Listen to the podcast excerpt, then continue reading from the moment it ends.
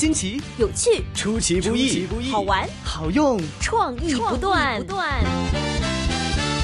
优秀潮流站。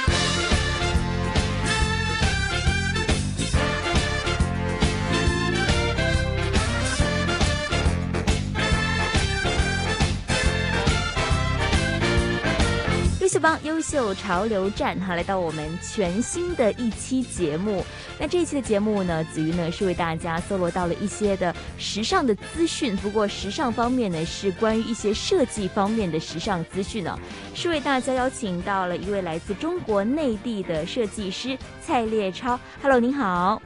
Hello，大家好。嗯，那其实呢，呃，这次邀请蔡先生做访问呢，是要一起聊聊他的一些的这个嗯设计。我我觉得也算是一些艺术设计加上家居设计哈。蔡先生呢也从事设计很多年了，想问一下你为什么会对这个设计那么感兴趣呢？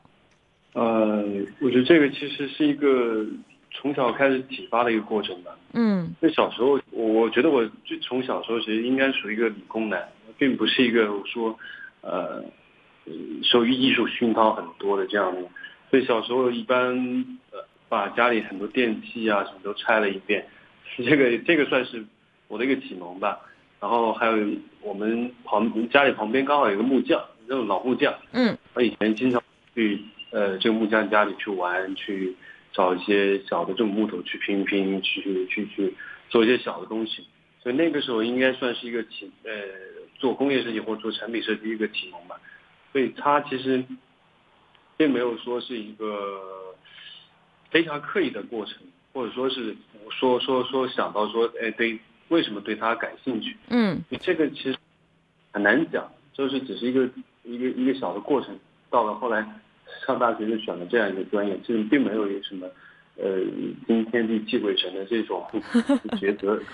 嗯，所以听您这样说，嗯、从事设计算是一个蛮自然的、自然而然的事情就发生了哈。呃，其实看到蔡先生的设计呢，特别是一些家具设计呢，是非常特别的。那也知道呢，您毕业之后呢，就是开始从事设计了，是吗？呃，毕业之后的工作经历是怎么样的呢？毕业之后，其实我在大学的时候是选的家具设计嘛，嗯就是这是一个，嗯，本来最开始想要去学建筑或者学工业设计之类的，但是后来就是 这些专业我我我自己投报的那个投档，最后都都落了，就是没考上建筑系和那个工业设计系。后来，嗯，好像是也不知道怎么就落到这个家具设计系，然后后来落到后也没有。就是都是很偶然偶然的过程，到落到最后就没有很，哎说想要突然想要去再换一个行业，而到了这个，而且发学了一段时间之后觉得还挺有趣的，所以选择这个家具设计。嗯。后来我工作之后，其实我去了一家家具工厂，嗯。嗯，呃，那这家工厂是一家国有的企业，那个时候，嗯，像中国地区或者说内地地区，其实还没有这种所谓的独立设计师这样一个行业，或者说这种 studio 这种形式的这种设施存在，所以我我就去了一家家具工厂，其实主要是为了锻炼自己的一些基础能力，包括家具生产工艺啊，然后设计的一些呃流程啊，然后怎么样去管控整个生产的这种生产效率和成本这些方面，它其实是一个非常呃非常非常理性化的一些事情。就是因为做设计师，其实你不仅仅是说是要去锻炼自己的这个关于设计各方面的能力，它其实也是需要在各个环节去提高的，包括一些做事情的能力。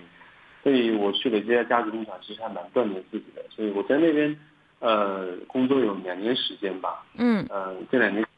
就主要是为公司的一些新的系列开发一些新的系列家居产品。那这个过程，呃，那发两年之后，就是发现其实对我自己限制还蛮大的。毕竟，嗯，自己所想的跟呃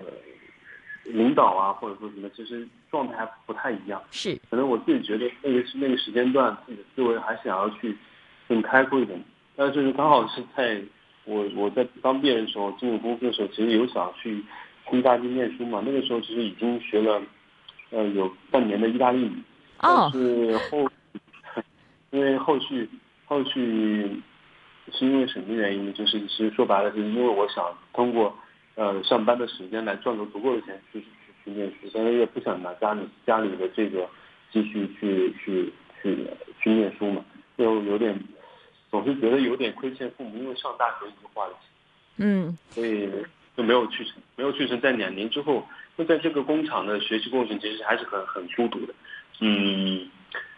因为这工厂是在北京一个郊区，那个时候，呃，我们平常其实没有什么课余，没有什么业余的这种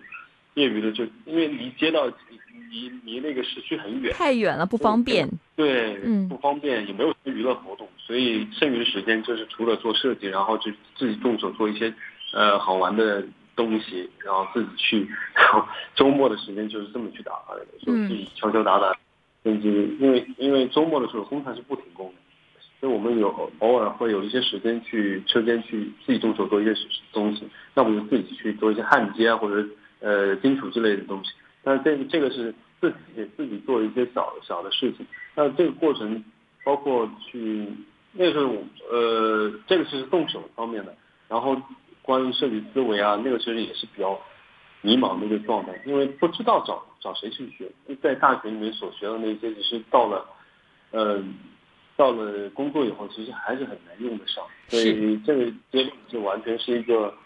呃自学的一个状态。嗯，所以经过两年时间，发现自己其实好像。有一些有一些有一些领悟啊，发现其实好像可以，我可以不用去不不用去国外念书，可能有些状态已经达得到，所以就那个是念书的计划就放弃了。嗯，所以这个就是一个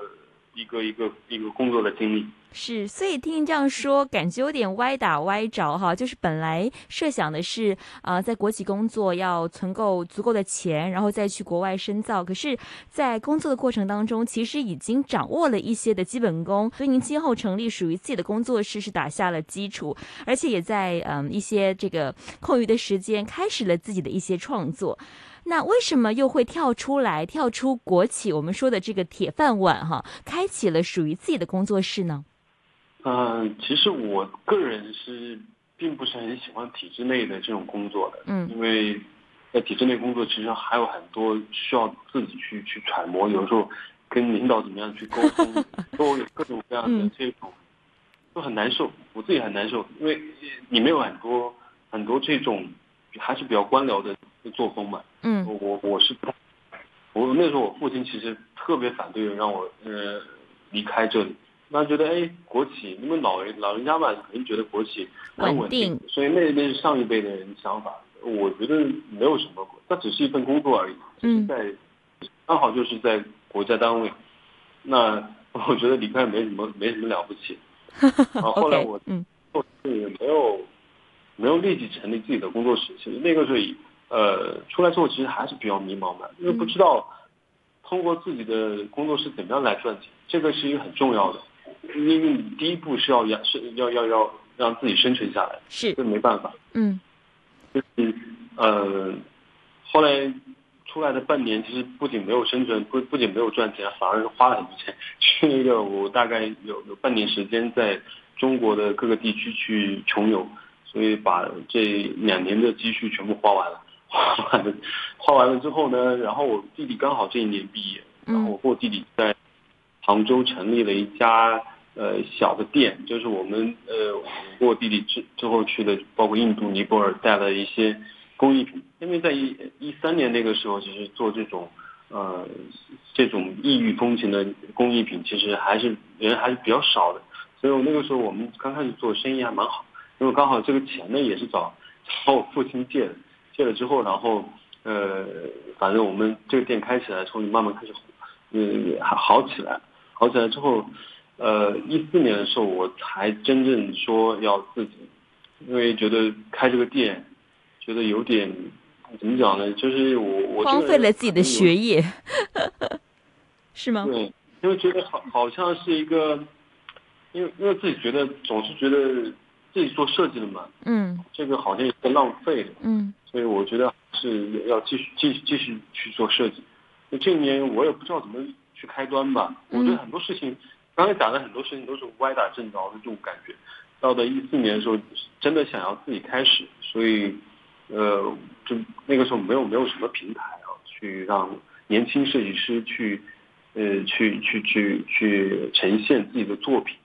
然后我就是在网上找各种嘛，那肯定先先在中国，然后找各种比较便宜的平台去去参展啊，或者哦，后面那种参加了中国在上海的有一个呃国际家具展，然后里面有一个给年轻设计师的一个平台，这个区域呢很便宜，一个展位嗯九平方米，然后呃展位费才五千块钱，所以那个时候觉得能省一点钱是一点钱，然后参加了那一次吧，第一次嗯，通过那一次展览，我们呃我呢卖出去了一个椅子的一个版权，然后那个时候卖了三万块钱，然后那三万块钱呢，觉得哎这这个设计我可以很很迅速赚钱，我去出售版权好就够了，还是还是不错的。我觉得一年我做这种产品，我一年做二三十个应该是没有没什么问题。那时候觉得好像看到了希望，这个是呃是一个这个就是属于一个工作室的一个完全的一个开端，并没有觉得说要做一个多么伟大宏过伟大的一个宏伟的一个一个一个工作室的一个蓝图，并没有，就是只是一些嗯、小的，我我刚才讲的其实都是一些小的启发点，嗯嗯，刚好做着自己自己想要做的事情，然后又能顺便赚钱，这个这个感觉好像那个时候那因为那那个时候刚刚开始是很穷嘛，所以那个时候觉得这个过程还是蛮享受的，所以就开始了吧。就在一五年的时候，我们参加了第一个我们我我在国外的一个展览，在 Frankfurt，就是德国的一个 Frankfurt 那有一个呃有一个也是针对年轻设计师的展览，是。但是这个展览呢它是它是免费的，不仅免费呢，然后还给我提供呃所有的住宿和机票，运输费，嗯运输费各方面的费用，所以我觉得这个很很好嘛，就是因为对年轻人来讲的话，非常的非常的节省，我那个也没有花多少钱，自己在那边，然后然后刚好又遇到我们第一个意大利的客户，所以我觉得都都很巧的，就是我的起步还是很顺利，就是遇到呃很多刚好能帮助我们的人，就在合适的时间点。如果说我我去的德国一个一个客户都没遇到，这对我们其实对我打击其实还蛮大的。是。泼了一盆冷水哈，如果没有的话，但就真的是那么巧哈，似乎一切一切的慢慢的都有很多贵人在帮助你。其实应该要感谢自己，可能之前在国企的这个工作的经历，让你打下了很扎实的基础，也让你可以有机会去展示属于你自己的作品。那么，到底关于嗯设计师蔡烈超他的作品的风格到底是怎么样的呢？他之后的创作故事又是怎么样的呢？我们一首歌之后继续谈。新奇、有趣、出其不意、好玩、好用，创意不断，不断。优秀潮流站。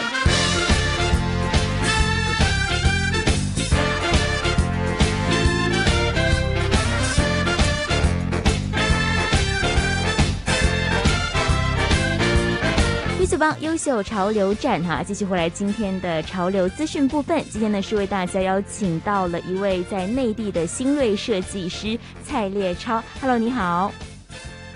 Hello，大家好。嗯，刚才我们聊到哈，你的创业的起点似乎并不是在你的意想之中，但是呃，超出了意想之外，还达到了蛮好的一个效果。那后来呢，在二零一四年成立了工作室之后呢，慢慢的、慢慢的，好像一切都好转了。那想问一下，你当时去呃设立属于自己的这工作室的时候，有没有想过说我的设计理念是什么？我的设计原则是什么呢？怎么样去打动客户呢？这个其实是根据我们最开始的产品的一些特点，其实最开始对于自己的设计的这些理念也好，各方面也好，其实还是一个比较模糊的一个状态。但是呃，随着自己自己的作品的累积，其实可以慢慢开始总结出来一些东西。呃，比如说我们最核心的一条，比如说用呃用更少造更好，就是 use less 呃 create better，就是用更少的材料去创造更好的作品。这个其实一个我们最核心的一一一点，呃，这个就是我们所谓的设计理念，好吧？呃，应该这么讲。关于原则，其实我希望，呃，我们这这两年其实对于设计原则，其实会有一些呃细微的调整。呃，刚刚在讲的是，其实是我们呃 use net create better，这个其实是我们的一个嗯作品风格也好，或者说创作原则也好。那对我们有一些其他的，比如说我们之前在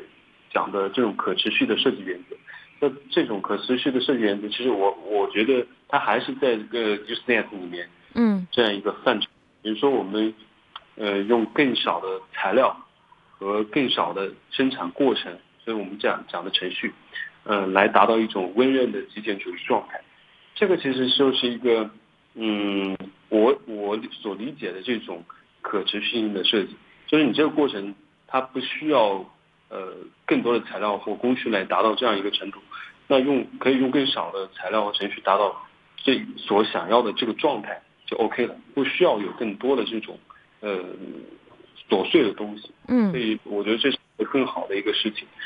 所以我这个算是我的一个设计原则。嗯。所以说，极简主义其实也看到在呃很多的设计领域也开始推行了这样的一个风潮哈。其实看到你的很多代表作，我都觉得非常有趣。比方说，其实你的家具设计或者说家品设计呢，设计的范畴还蛮广的哈。从桌子、茶几到灯具，你都会去进行设计。那看到有一些你的代表作品，嗯，光听名字就非常有趣。比方说这个鸵鸟边桌、飞行茶几、灯笼系列灯具，还有这个。马扎系列灯具，哈，这样的一些的感觉是有点传统的东西，但是又糅合了一些现代的风格在里面。简单的介绍一下你的一些代表作品呢？啊，OK，这里其实列举了呃四个，嗯，鸵鸟边桌是刚好是我们第一次参展的一个作品，但是在国内其实我们没有遇到客户，这个就是我们后来遇到意大利客户的这样一个作品。哦，意大利人其实这个这个作品呢，我们是刚好。呃，这个这个客户呢，以前是做玩具的一个一个工厂，然后转型做家具工厂。嗯，刚好在遇到我们的那个鸵鸟编辑呢，他觉得挺好玩，因为他这个呃，也大家可以看图的过程中，要就是可以看到他那个脖子那个呃，是可以可以呃贴贴在那个鸵鸟的那个身体部分，它可以任意调整那个呃脖子的高度啊和角度。因为那个脖子部分，它其实是有个灯具，就它的头那个部分，它其实有有个灯，它可以跟人有个相互这种一个一个一个交互的一个过程，是可以调节高矮的是吗？对，可以调节高矮角度，都可以调节。OK，非常有趣。虽然我此刻没有看到图，呃，可能下了节目之后，我要再问一下呃列超给图片看一看了。那这个飞行茶几呢，是一个飞行的状态还是怎么样的呢？这个其实是我们。想要去创造，嗯，让，因为我们平常的家居还是比较呆板的，比如说一个茶几就是一个桌面或者怎么样那我们希望这个茶几呢，嗯，变得更有趣一点，嗯，跟人的心理有个沟通的，有个交互的过程。它这个，呃，这个茶几呢，它其实一个圆盘形态的一个茶几，然后，呃，好像漂浮在一个金属的框架上面，它好像。呃，很多人以为像以为这个金这个圆盘呢底下有一块玻璃，其实是没有，它其实更好像就像一个一个一个圆盘漂浮在空气中的一个一个状态。呃，我们希望制造这种一个临界的一个状态，让让消费者感感知到这个临界点，但是它有好像哇这样一瞬间的这种，我觉得好像要 衰落的这个过程，就希望呃让它变得更有趣，这是一个飞行场，对。是，那灯笼系列灯具呢？灯笼系列灯具呢，其实是我们根据中国呃传统的灯笼的这一个系列，但是我没有并并没有想要把它说这个是新中式或者怎么样，就只是说呃摄取了中国的一些传统的一些呃元素的一些状态。那我们想呃希望大家对于这个中国传统的。文化也好，它其实是一个多多角度去摄入的，不一定是只是，呃，形态的上的摄入，它可能有思想或者说各方面的一个摄入状态。这个其实是一个，呃，但是这个产品其实是没有量产的一个一个一个作品。嗯，就是好的东西要自己先藏着先，是不是？就没有大规模的再去呃制造出来。对，我们希望找到合适的生产商吧，因为我我自己。目前还没有想要自己去生产这一个体系，因为这个需要大规模的生产，我们呃，投入各方面可能我们是资金有限。对，而且你还要去找到渠道的话，又是一长串很复杂的商业行为了。那我们再说到最后一个哈，我觉得很有趣的，叫做马扎系列灯具。如果你说灯笼系列没有说刻意把它加入一些中国风的元素，那马扎系列就一定是中国风的体现喽？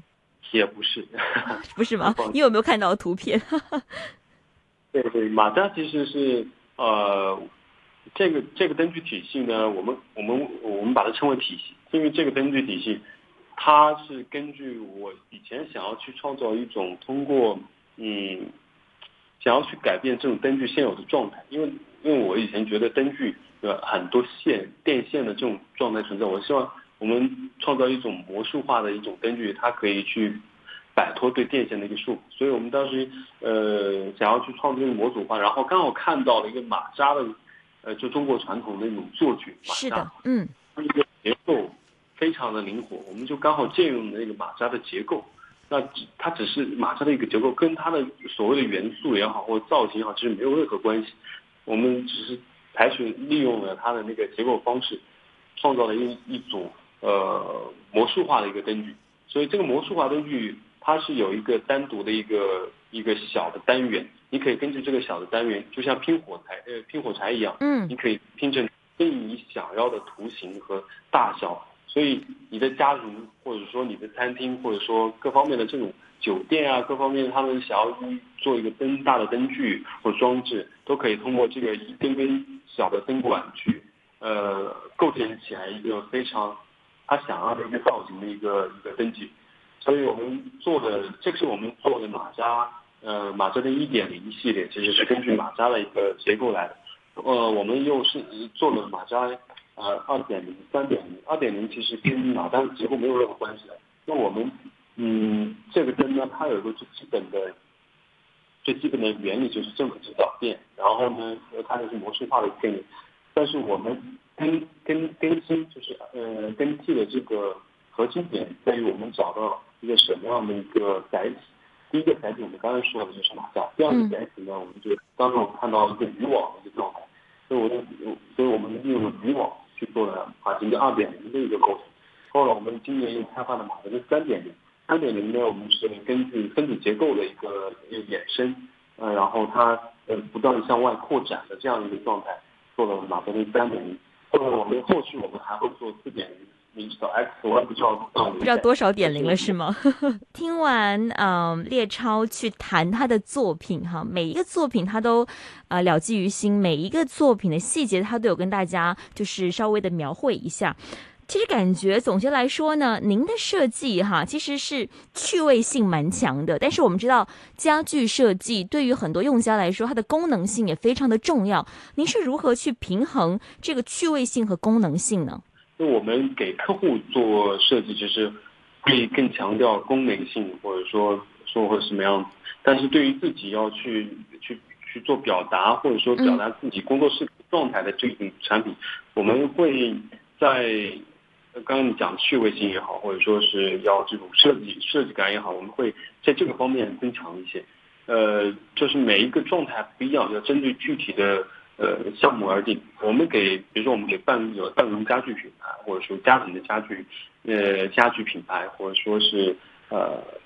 总之各个不类呃不同类型的这种家居的呃产品，我们给它呃这种功能定义都不太一样，所以要根据具体的使使用场景而定。呃，所以在自己的产品上其实可以玩性大一点，一定要可以任性一些。对对对对对对，这个时候就可以呃自由挥呃挥洒自己想要做的事情，嗯，因为给客户做事情其实还会有还是会有很多约束的。嗯，所以我觉得这就是为什么你要跳出来自己去做吧。如果说你一直在国企待着，可能你一直做都是给客户的，都是在一个框架之下有限制。跳出来之后才发现，哎，原来自己可以那么的天马行空哈。所以其实看到近些年，从一四年到现在二零二零年哈，过去了六年多，您的很多作品其实也在很多国际的舞台上面有参展，比方说去到了米兰的国际家具展啦，去到伦敦，然后去到法兰克福。等等等等，非常非常多的一些的这个呃其他地方都有展览哈。有没有哪一次的参展经历您特别难忘呢？难忘的应该是我们去年呃一九年的时候，我们参我们在米兰税收呃做了我们第一次特展，因为我们以往的参展其实都是呃小投入，然后想要大回报这样的状态。比如说我们呃其实刚刚讲的这一些展览，其实只是我们一小部分。我们其实在斯德哥尔摩就是参加过很最次数是最多的，然后呃。刚刚你讲的那些也是，斯德哥尔摩是我们小投入大回报的一个最最最主要的一个点，因为我们去那边参展也是像类似于这种年轻人平台，然后很便宜的展位，然后我们通过在这个小的展位上去呈现我们的作品，然后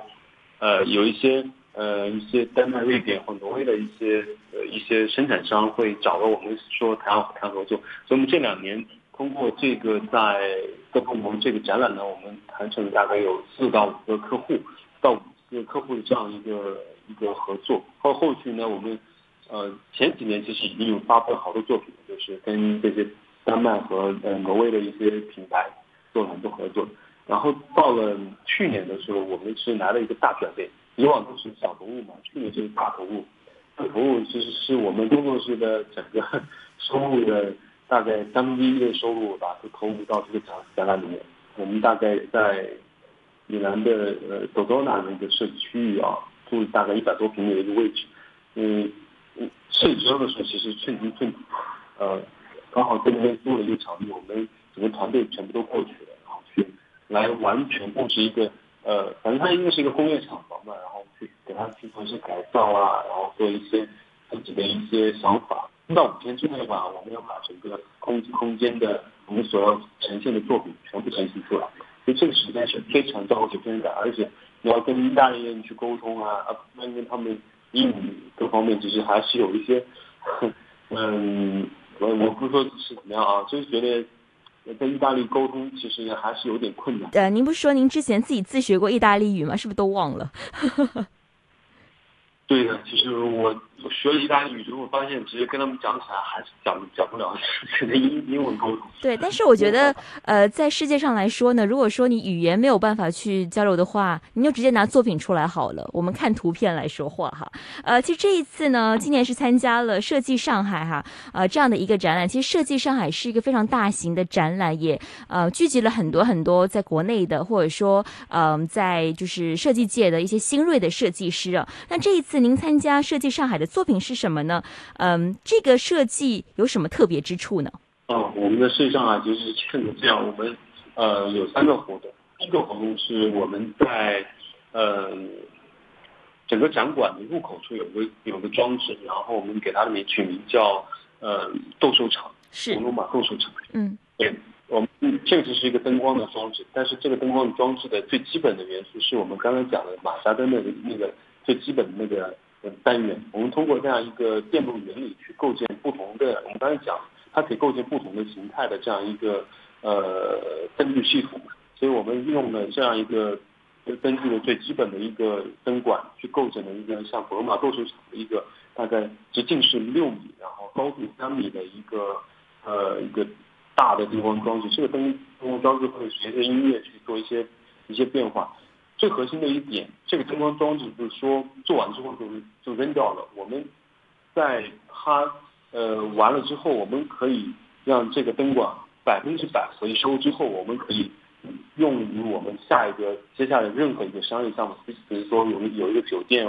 需要一个马需要一个餐具，然后我们可以根据这个把这个灯管应用到这个酒店的这个灯具造型。所以我们不希望说这个灯这个这个装置做完之后，然后它就是一个。一个丢弃的一个状态，或者说是放到仓仓库里面。我们希望它它的每一个产品每一个细节都可以再被利用，所以用可持续的一个利用方式。我们第二个是在最上海呃里面有个展位嘛，我们这个展位呢，除了展展出我们一些去年和今年的一些新作品，就是我们马家灯那些，还有我们一些呃新的作品。呃，最核心的点是我们的一个展位。这个展位呢，呃是利用我们的一个。作品的一个零部件，这个零部件呢，其实是一种旅行台。这个行台我们挤出了呃大概好多四四到五米的这种呃这种这种直线条的这种呃立柱啊，然后这个呃组装完了之后，这个这个展位不是说是我们也是扔弃掉呃丢弃的，这个展位展位的所有的立柱啊，然后这种搭建的所有的材料都可以回收回来之后，然后我们可以把它切掉之后，作为我们作品的一些零部件。所以我们希望这个这个展这个展位是是给外界传达一下，传传达我们所坚持的这种可持续的这种设计的原则，就不仅仅说我们对于展位，因为现在很多大家其实可以看到的是展位上，呃，很明显的一点就是资源浪费非常严重，因为展会展会的这种污染其实非常非常大，用一次就集气了。对对对对，我们希望去给大家去倡导一下，怎么样去合理的去规划这个材料的使用方式。嗯，就是这个最大的看点是在于我们这个展位的方式。当然，作品呢只是是一个，主要是我们接下来一些商业的一些途径，但是设计的传达还是在于我们整个展台的一个设计方式。然后第三个是我们在呃设计上海，它还有一个。还有一个活动是在上海上海新天地这个地方会做一些户外的一些或者说是展外的一些展览。这个展览我们会持续大概十五天到二十天，会是我们一些新新发布的一个过程。那我们其实这个展览其实主要是把我们在呃刚好本来四月份我们在米兰预定的一个展览，但是我们后来因为因为这个疫情的原因就取消了嘛。我们希望把这个展览的过程全部平移到上海去办，然后跟市。同期去看，所以我们在这个过程，我们给这个展览本身有一个取的一个名字叫 “Toy Line”，就是诗意的线。我们通过呃各种诗意的线条，它可能是光线，可能是水，可能是是可能是皮带，可能是各种各样的物质物质，它可能是空的，可能是虚的，呃，可能是实的。但是我们想要去通过呃这样一个表达方式来表现这种线条的诗意和美感，这个是一个我们今年。呃，向外传达的一个一个新的方式。刚好这个其实是在疫情期，呃，疫情期呃之前去想要去呈现的一个状态，但是跟现在好像也还蛮吻合的。我想这个这个过程呢，它当然我们会有一些商业商业商业运运作吧。那呃，刚好三个展览都凑合在一起呢，其实是对我们自己的压力还是非常非常大的。嗯，明白哈。所以其实呃，列超也是在百忙之中抽空做这个访问了。那其实最后一个问题了，就是刚才我们提到，其实，在疫情之下，很多的设计师也有了一些新的思考。比方说，我之前访问过在国内一个非常知名的呃做针织的这个时装设计师，他就开始去研发怎么样运用针织去做口罩了。那您作为一个家品设计师，在这个疫情之下，可能您对这个嗯。家具设计或家居设计有一些新的思考哈，这个思考是什么呢？嗯，而且我知道您是来自湖北的，呃，湖北也是我们之前知道的这个重灾区，可能您对于疫情的一些特殊的情感和思考，应应该跟别人也不太一样。呃，对的，就是嗯，我们在我在湖北，因为我刚刚才解封嘛，我是通过通通过呃前一段时间刚好解。刚刚解封，因为湖北的那个公共交通都没有开，我自己呃跟家人坐了一个包包了个车去湖南坐飞机，反正那过程很艰难，就回来之后，然后刚刚才回来，所以这个过程我自己想到，其实作为家具设计师来讲，呃，我其实并不想把自己定为定义为家具设计师，是这是非常狭义的范畴。然后通过这一次呢，我我认为家具设计或者说是跟享受相关的东西，它其实，在灾难面前，其实它立刻立刻的立刻土崩瓦解，但其实没有没有它没有没有非常的这种必要性存在。嗯，所以我对这个职业思考，就是有有非常强烈的这种反思。我觉得是不是我们有必要去重新定义一下设计师的这个这个这个职位？我想，所以我们在这个时候，我我想整个团队我们今年会做一些变化。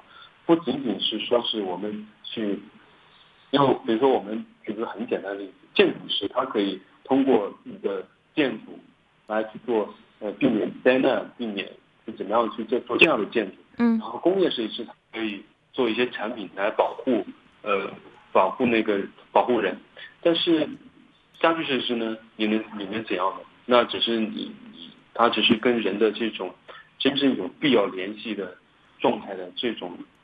产品设计还是太少，所以我希望我们的工作范畴就是去变得扩大。所以我们今年其实呃今年会去呃涉及到工业设计范畴。那这这个工业设计范畴呢，我们第一个展开的点是关于灾难之下或应急之下，我们需要做的设计。那它可能这个产品呢，它不一定是我们现有状态里面的一些产品，它可能是我们没有被开发出来的产品。呃比如说我们嗯需要某个时候发电，但是我们没有办法去去去做一些发电的一些装置。那它比如说我们要在一个呃很困难环境下，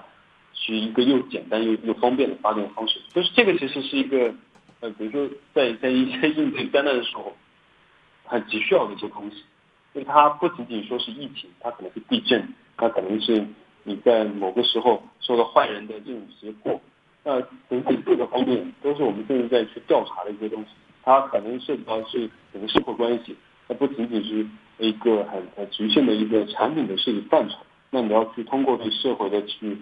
去考察或去探讨，然后去发现一些我们需要去解决的问题。而不是说是流于表面或者制造社会话题的一些东西，那么是真正可以解决问题。所以我这个是我在这个阶段对于设计师一个反。的一个思考了，是对。那今天非常感谢蔡烈超的分享哈。其实我们看到一个设计师他怎么样一步一步从一名大学生，可能刚毕业还找不到方向，到后来有了稳定的工作之后，又跳出了国企去创立属于自己工作室，到现在，呃，当我们和全世界共命运都在经历了这一。这一场前所未有灾难的时候，您对于设计有了一些新的思考，那非常期待说今后你有更多更个性化的一些的设计哈，可以展现在我们面前。那今天呢是非常感谢来自内地的一位新锐的设计师，同时呢也是被瑞典哈呃某个家具呢提名为这个明日之星 Rising Star 的